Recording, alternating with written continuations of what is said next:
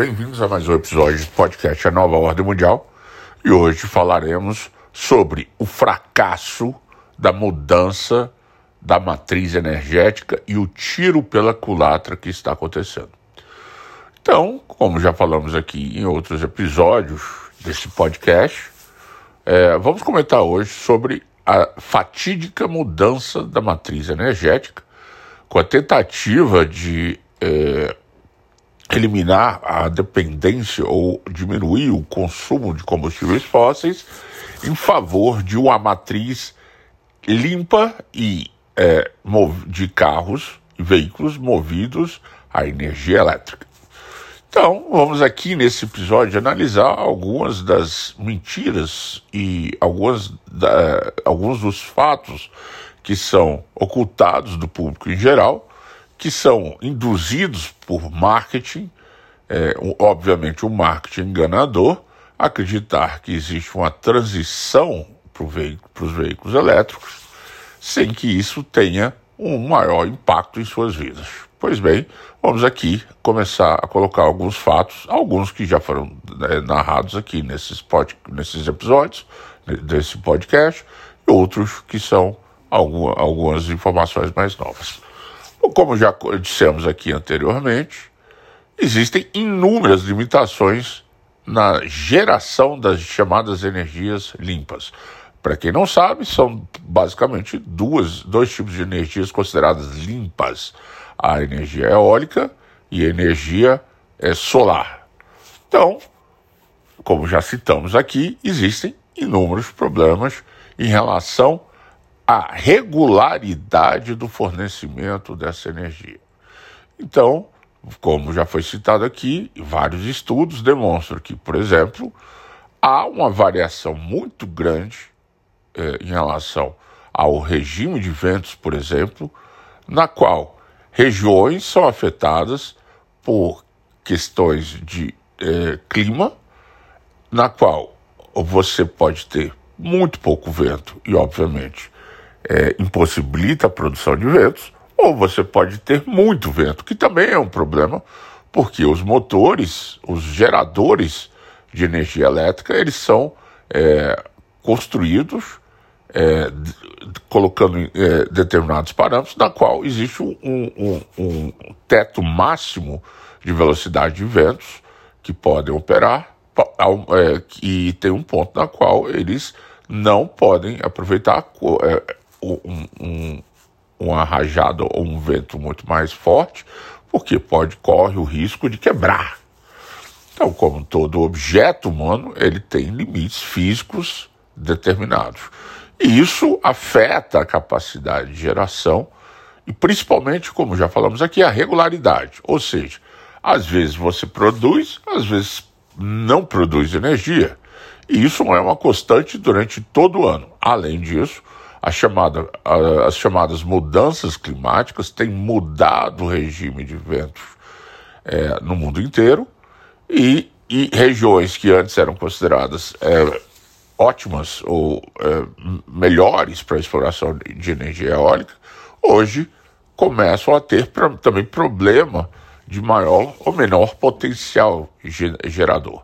A mesma coisa acontece com a energia é, solar. A energia solar depende, por exemplo, em países é, de, de, de é, temperaturas mais baixas, né, países que estão mais próximos à, à região ártica, dependem do, do, de, da disponibilidade de luz solar. Então, quanto mais é, próximo aos polos e quanto mais frio a região, menos efetivo é a produção de energia solar. Apesar de existir sol é, em maior ou menor disponibilidade o ano inteiro, a incidência solar afeta a produção é, da fotovoltaica e, obviamente, temos ainda o problema da noite e a, a, não existem bancos de baterias que consigam acumular na quantidade necessária energia elétrica produzida durante o dia para poder entregar essa energia à noite.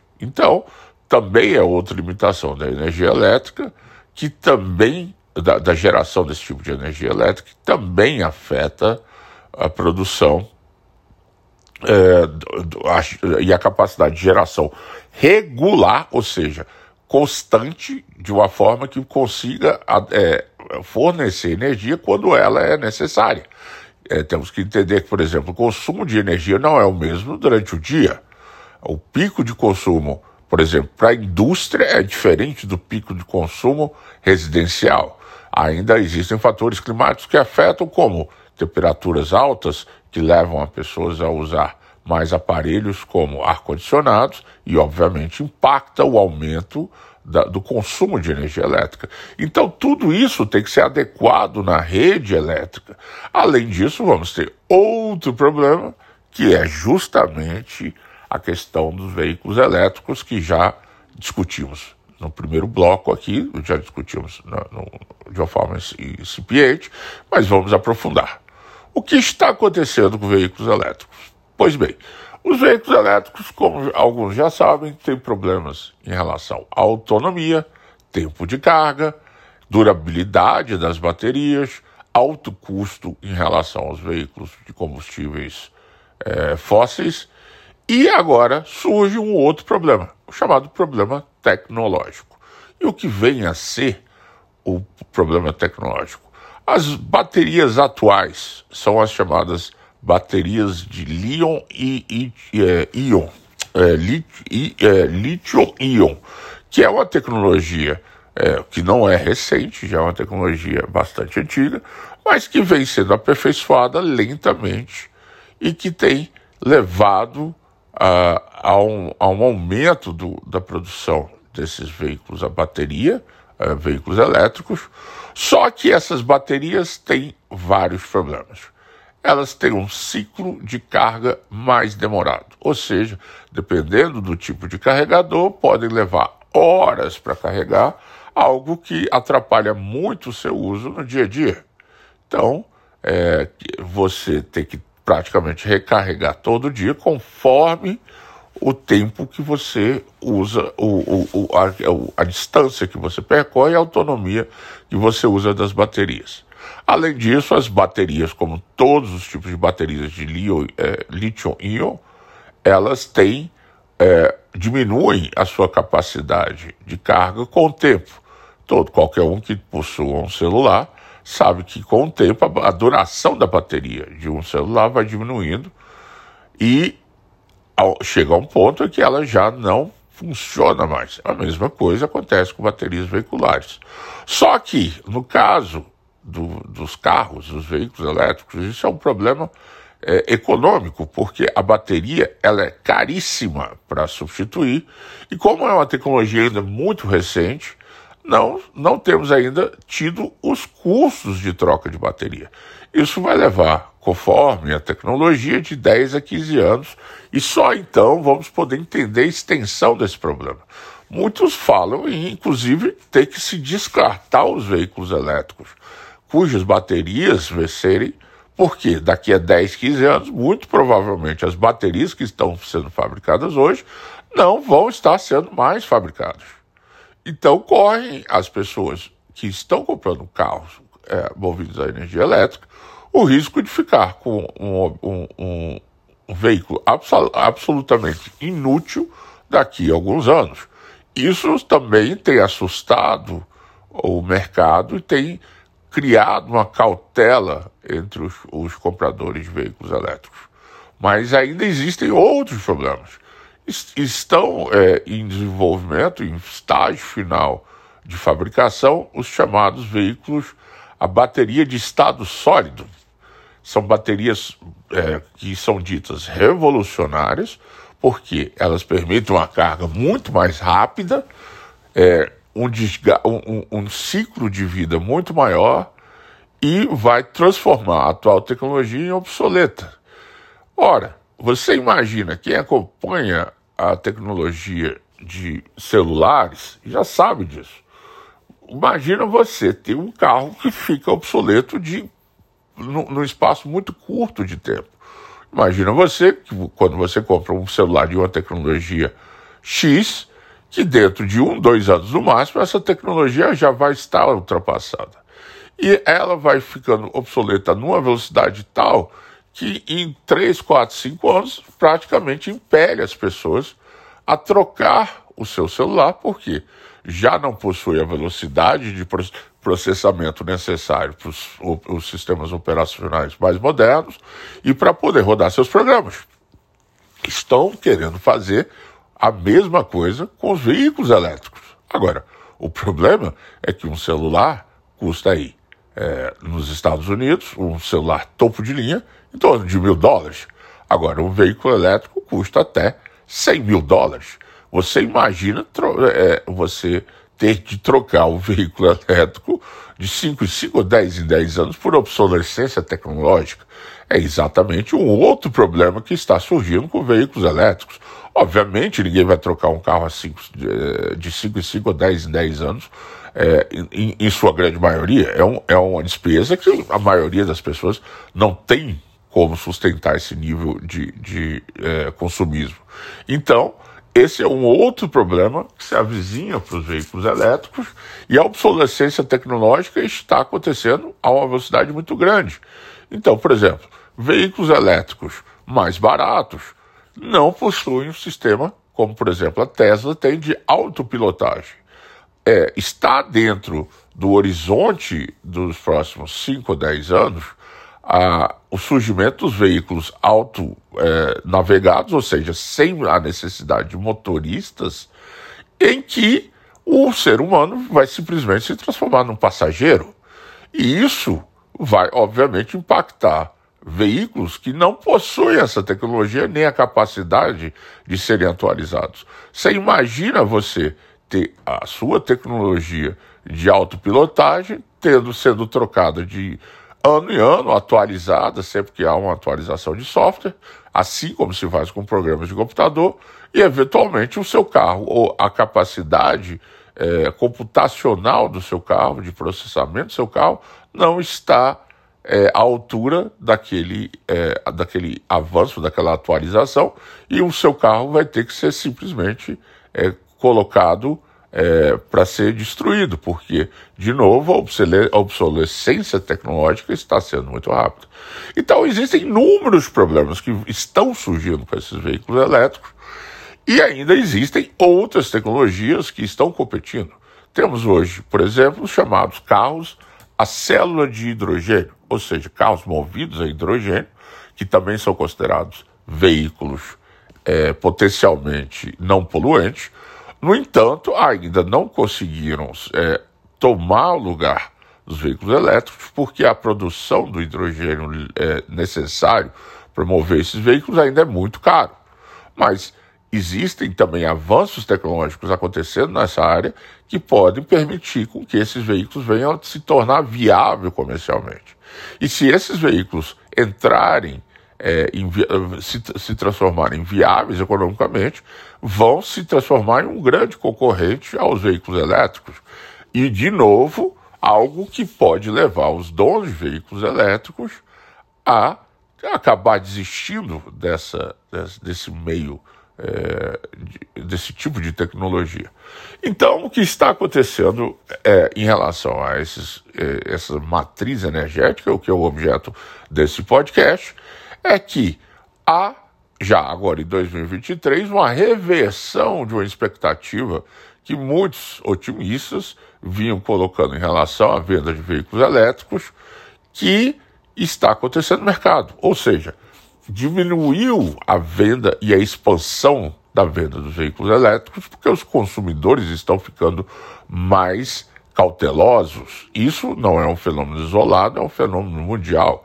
Mesmo na China, veículo onde se popularizou os veículos elétricos, há uma espécie de estagnação ou ao menos uma diminuição significativa na expansão dos veículos elétricos. E a mesma coisa acontece com as chamadas tecnologias de energias verdes.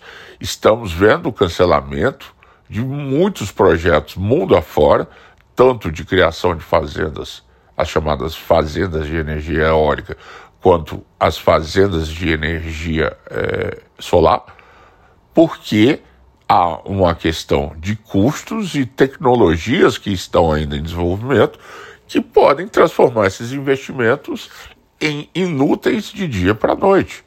Não, não se esqueçam ainda que não o preço do quilowatt gerado pelo, por, é, por, por é, fontes eólicas ou solares ainda está muito acima do preço de outros, é, outras formas de geração tradicionais de energia elétrica, como geradores nucleares ou mesmo combustíveis fósseis, carvão e petróleo.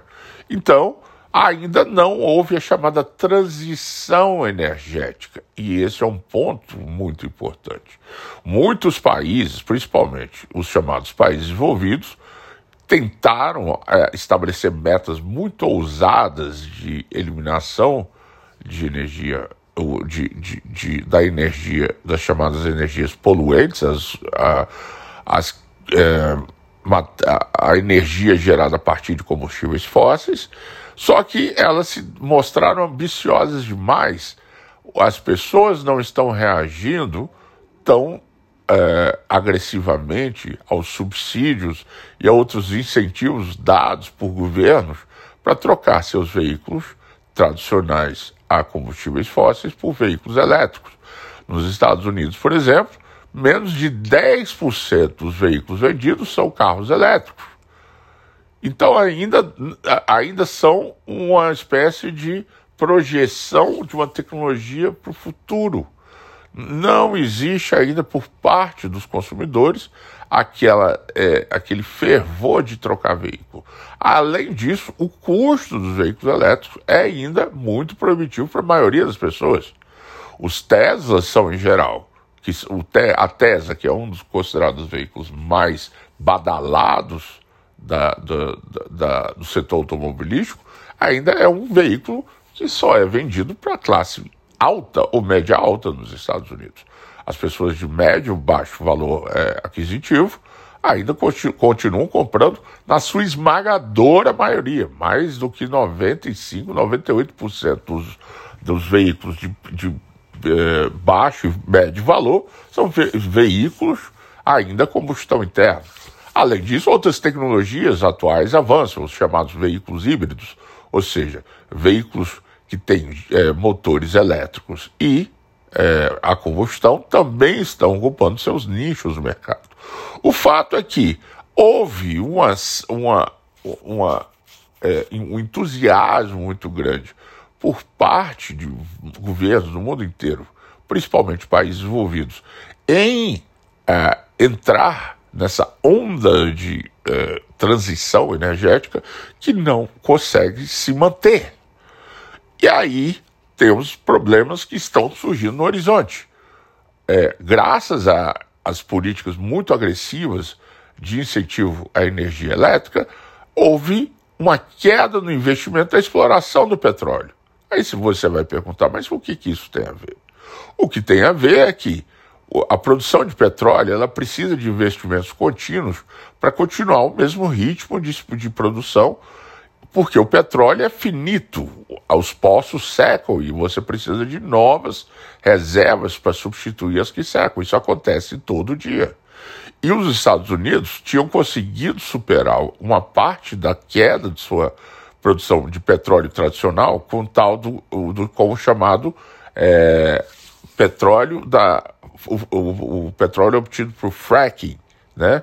que é a fratura de pedras, um novo tipo de tecnologia que permitia explorar é, campos de petróleo em regiões geologicamente inacessíveis antigamente. Só que essa tecnologia também já está, já atingiu seu apogeu e já está entrando em seu perigeu. E isso impacta na produção do petróleo de fracking, que também afeta o preço do petróleo. O que isso lhe interessa? O que interessa é que o petróleo, o preço do petróleo, está aumentando no mundo inteiro. A perspectiva é de que o petróleo chegue a 100 dólares até o final desse ano, e existem alguns é, analistas mais pessimistas que falam em até 150 dólares. Para você ter uma ideia, isso é um aumento de quase 50% em relação aos custos do petróleo hoje. O preço esse, no caso, no, na bomba de, uh, do, do, do, posto. Né? Então, muitas coisas estão ainda é, em, em séria é, dúvida, existem sérias dúvidas em relação a essa transição energética, se é que ela vai acontecer da forma que, que uma parte dos governos mundiais desejam, e estamos assistindo aqui o, chamado, o efeito chamado tiro pela culatra. Houve um entusiasmo muito grande com a adoção de metas muito ambiciosas, de, principalmente em relação à velocidade dessa transição energética, que não estão sendo é, alcançados, não estão sendo atingidos. Então, esse é o problema que muitos devem pensar. Então, é, esse episódio é, é, uma, é, é uma, obviamente, pincelada sobre o problema, não é uma análise profunda, mas é, serve para refletir até que ponto nós podemos ser é, tão agressivos nessas políticas de chamado é, impacto ambiental e se elas são sequer execuíveis, se elas são sequer viáveis. Enquanto a você que pensa em comprar um veículo elétrico, pense com muito cuidado, estude e leia bem sobre as tecnologias para que você não venha fazer um investimento que em poucos anos vai micar na sua mão, vai acabar ficando um investimento inútil. Então, pense, leia sobre tudo que foi, foi dito aqui, tecnologias de baterias de obsolescência de tecnologias de autopilotagem, que você vai ter uma ideia do problema que você está enfrentando. Muito obrigado pela sua atenção e até o próximo episódio.